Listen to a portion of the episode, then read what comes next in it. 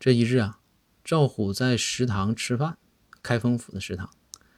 赵虎就和展昭抱怨说：“张哥，这天天总在开封府里吃饭，我都吃腻了。”不巧啊，正好被路过的包大人听见了。